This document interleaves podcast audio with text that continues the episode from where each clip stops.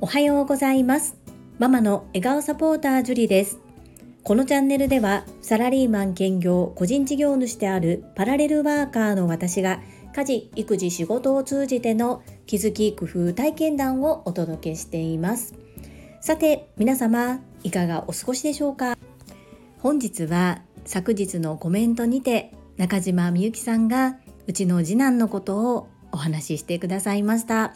久しぶりに登場してもらって一緒に音声収録をしてみましたのでぜひお聞きください。その後コメント返信をさせていただきます。それではりんちゃんママと一緒に音声配信を行っていきます。よろしくお願いします。今日は何のお話をしますか？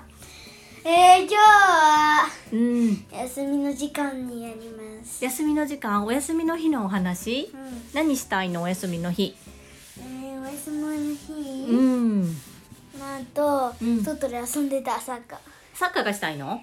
ー。うん。じゃあ次の日曜日サッカー一緒にしようか。でこないださママと一緒にさなんかしたじゃん。何した？うん、ねえ、何もしてない。そうやんこれえこれー、何？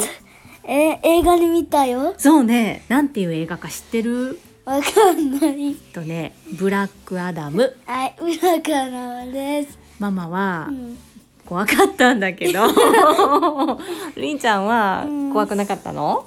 うん、かっこいい。あかっこいい。りんちゃんこういうスーパーヒーロー系好きやな、でもブラックアダムって悪い人やろ？じゃん？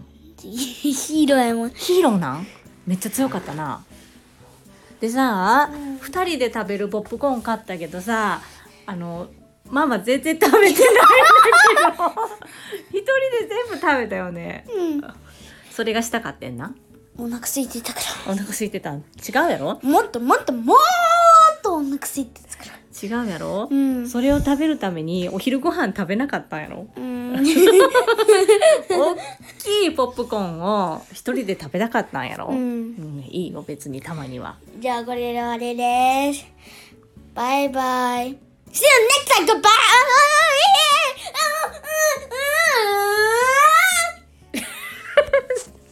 はい、いかがだったでしょうか？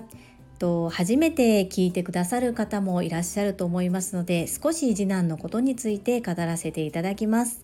我が家の小学校3年生の次男は発達障害グレーゾーンの子です。わかりやすく学力で申し上げると学年で言うと2つぐらい下小学校は公立の地域の学校に通い普通クラスに属しながら支援級にも入らせていただき特に国語算数は切り抜き授業といいまして支援級の方で少人数でクラスの進行状況とは別にうちの次男に合ったレベルでレッスン授業を行っていただいております。そんな次男が最近やりたかったことが3つあります。1つ目ママと2人でどこかに出かけたい。2つ目おっきなテレビで映画を見たい。3つ目おっきなポップコーンを一人で食べたいです。なかなか土日私が仕事が入ったり学びがあったりで終日次男と一緒にいてあげることができない日が続いておりました。先週の日曜日は2人の時間がありましたのでちょうど映画見たいと言っていた映画が近くの映画館で上映されていることを知り開演の1時間前に予約をして行ってまいりました。普段着替えるのがとってもゆっくりな次男なんですけれどもこの日ばかりはもう私の着替えるのよりも早い瞬足で「ママまだもう僕準備できたよ」っていう形でとっても楽しみにして喜んでくれていました。一つ目のママと2人で一緒に出かける。これはクリア。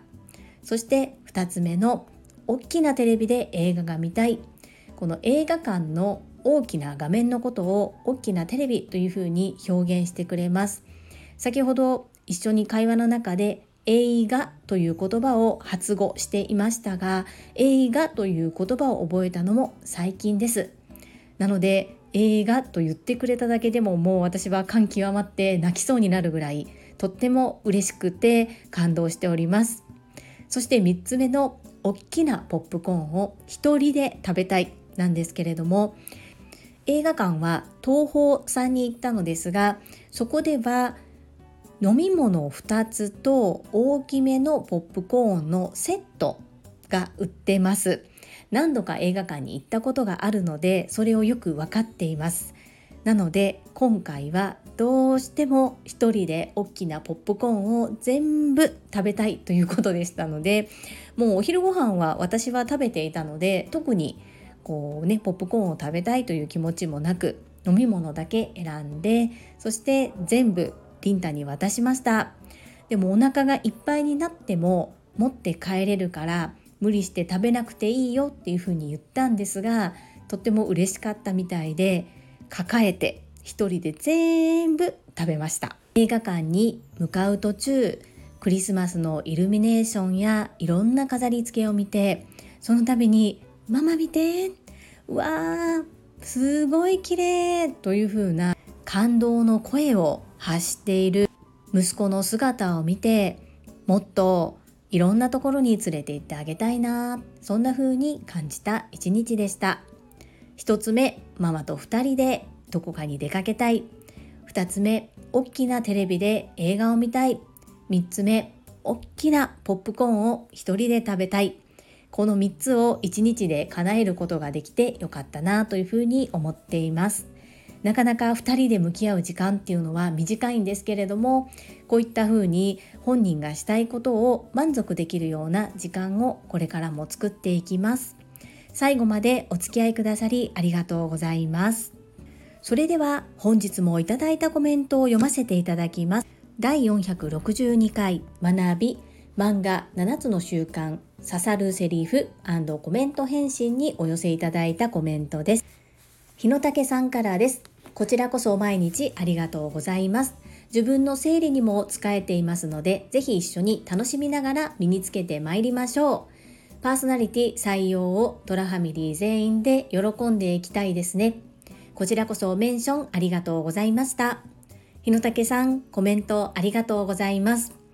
読書の量が半端なく私には到底真似することができないんですが読書習慣ほぼゼロだった私が読書することになった。それもやはりトラファミリーの皆様が読書家の方が多く了承をたくさん教えてくださることも読書をすることになったきっかけのうちの一つです。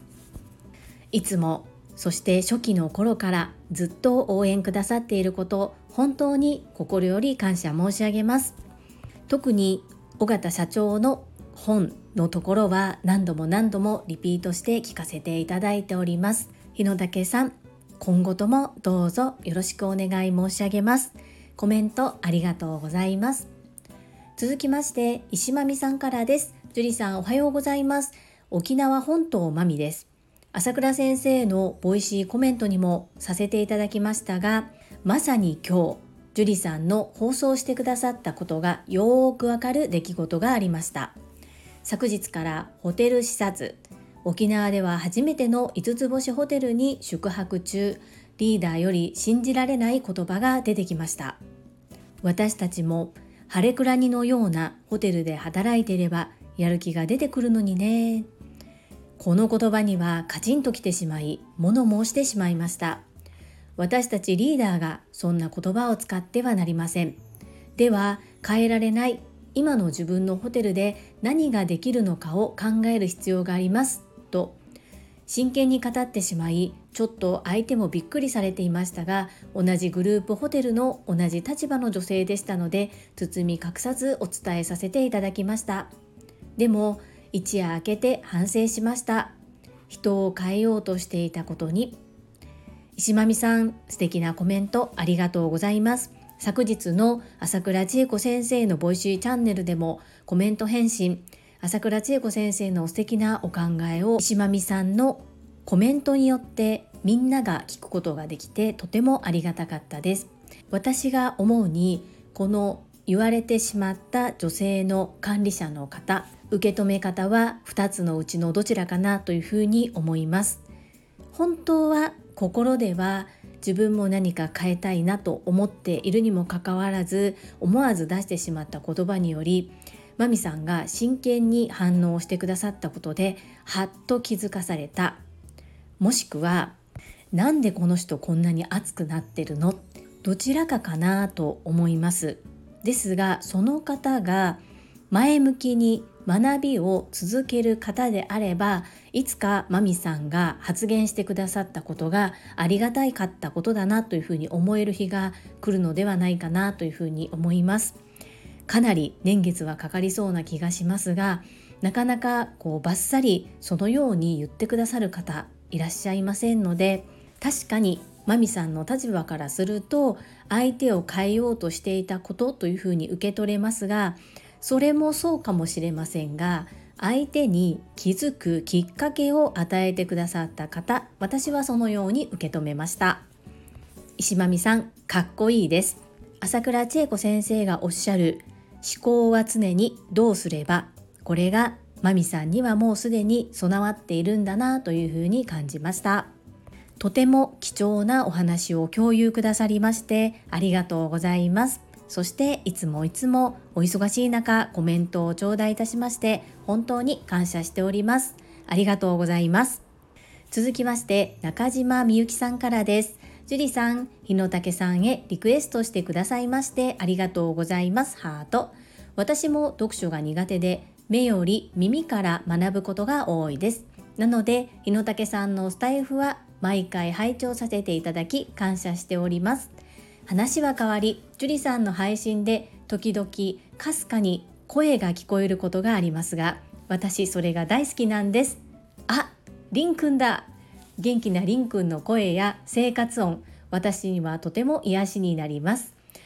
そこも含めて樹里さん毎日配信ありがとうございます。中島みゆきさんコメントありがとうございます。実は日野武さんにはリクエストしてないんです。さらに Voicy代表の尾形社長が本を出版されたことも私は日野武さんを通じて知りました。リクエストをしていないにもかかわらず私を応援してくださっておそらく読みたい本は他にもたくさんある中優先して尾形社長の本を読んでそして4回にわたりアウトプットをしてくださっているとっても優しい方です。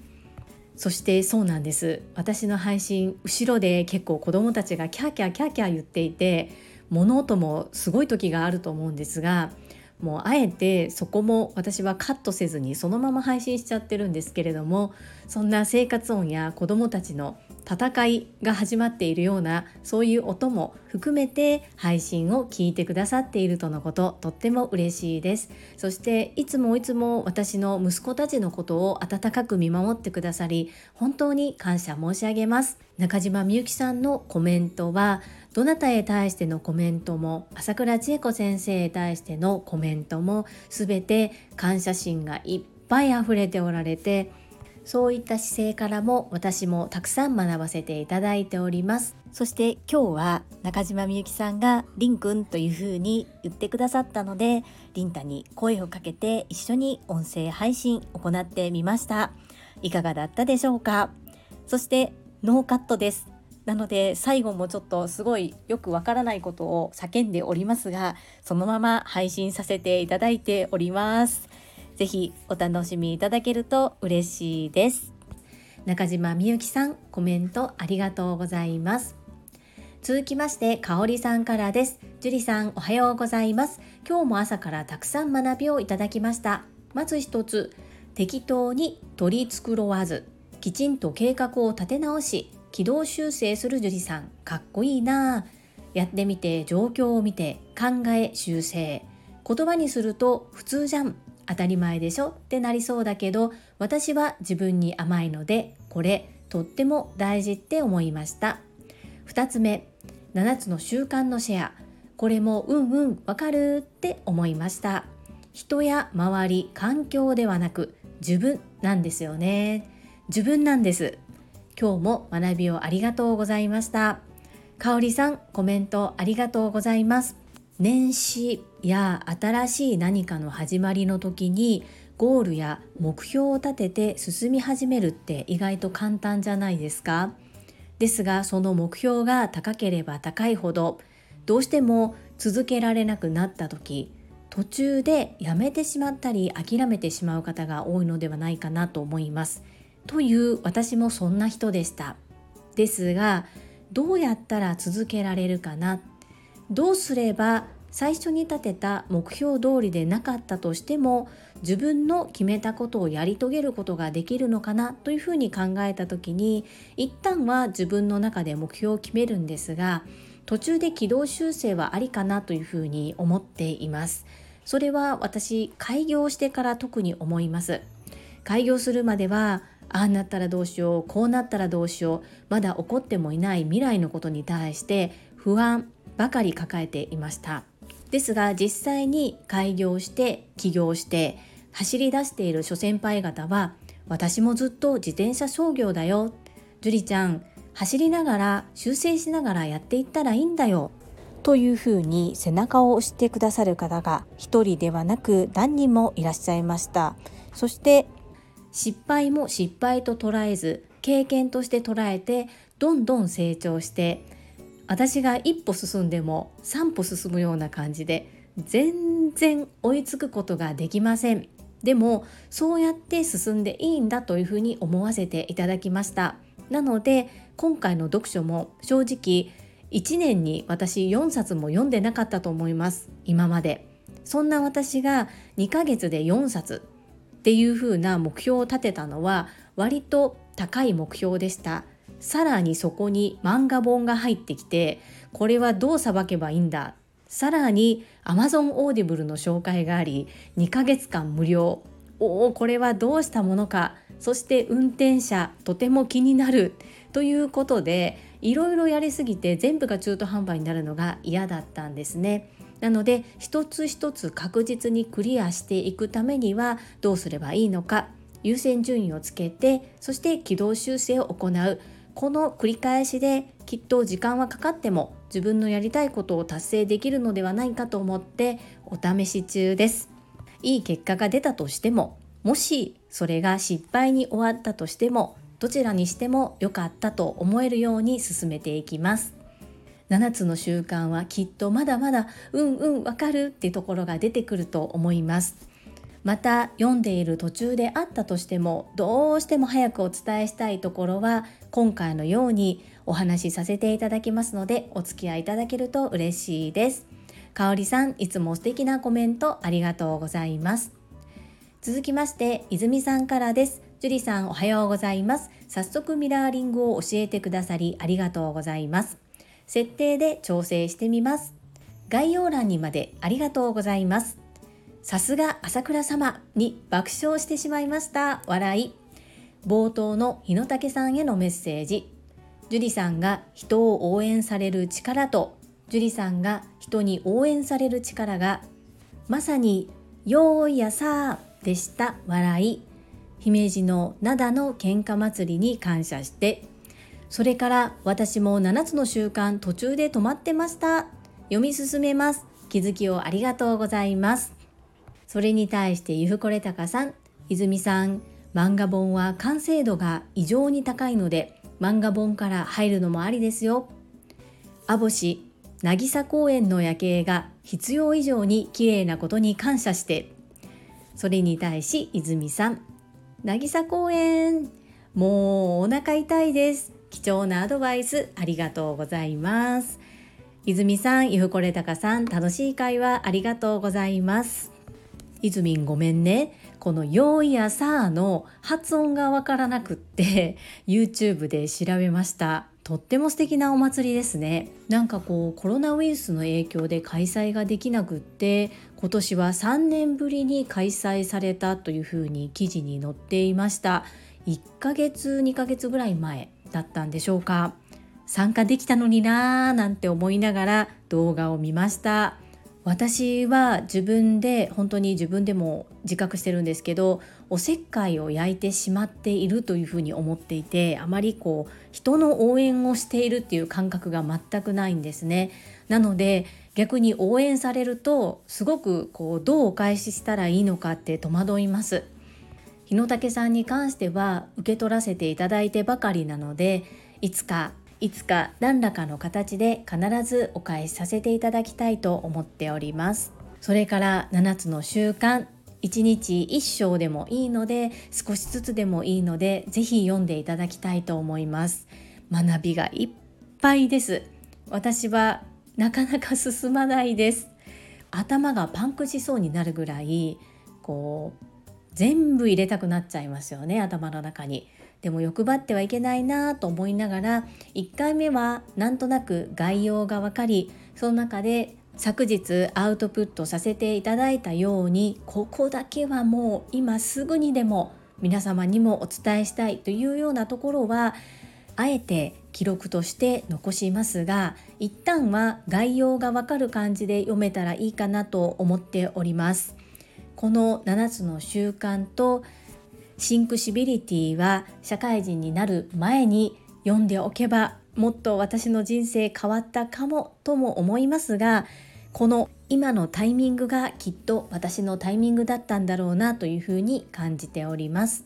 泉さんコメントありがとうございます。続きまして福田秀夫さんからです。会員番号17福田秀夫です。7つの習慣家にはあるものの途中で閉じてしまいそのままの状態です。年末までに大掃除を済ませゆっくり読書を楽しむのが今年の目標です。樹里さんとどちらが早く読み終わるかこれはいい戦いになりそうですよ。以上です。アンニョン。福田秀夫さんコメントありがとうございます。もしかしてお家にあるのは本物の7つの習慣でしょうか？私は漫画でも結構パンパンなので漫画で十分です。そして昨日日野武さんがトラファミリーの方でご紹介されておりましたが他にも子供に読めるような優しく書いた7つの習慣の本もあるみたいで私はそちらは購入して息子にプレゼントしたいな息子と一緒に読みたいなそんな風に思っております。戦います。挑みます。どちらが早く読み終えるでしょうか？私は年内にちゃんと読み終えるかが不安ですが挑みますよ。福田秀夫さん競争です。よろしくお願いいたします。アンニョン。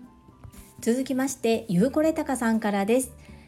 恋のから騒ぎ8期卒業生の樹里さんへ。自己啓発書は7つの習慣があれば他は不要と言われています。なので折に触れて読み返すのが良いと思いますよ。樹里さんは7つの習慣読んでないくせにめっちゃええやつなので7つの習慣読めばめちゃめちゃええやつになることは間違いないです。セブンプレミアムのキーマカレーがめっちゃ美味しいことに感謝してゆうこれたかさんコメントありがとうございますもう王子動物園から奈良ドリームランドもう本当にいろんなテーマパークを出してきてもう言うことがなくなったからということですよねきっとね。この唐騒ぎ。懐かしいですよね。そして8期卒業生8期の方がどんな方がいらっしゃったんだろうと思ってググりましたが私と似てるのって私がバックパッカー一人旅してた頃の髪の毛の色。これのみでした。面白いですね。いつも楽しいコメントありがとうございます。そしてセブンプレミアムのキーマカレーが美味しいってこれはテニスバカさんの真似ですね。そしてこの感謝してがまた今流行ってますけれども河野ひろ子さん大人気ですね。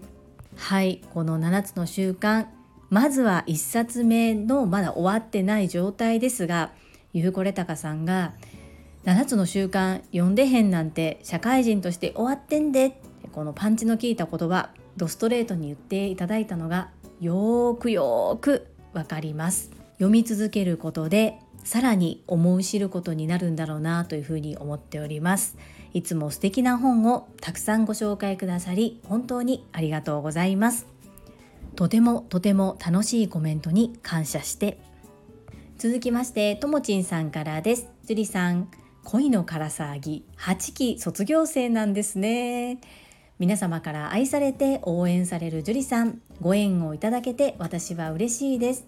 私は7つの習慣は綾野も読めるよう13歳からわかる7つの習慣を購入しました。私も漫画本で読みたくなりましたので次読みます。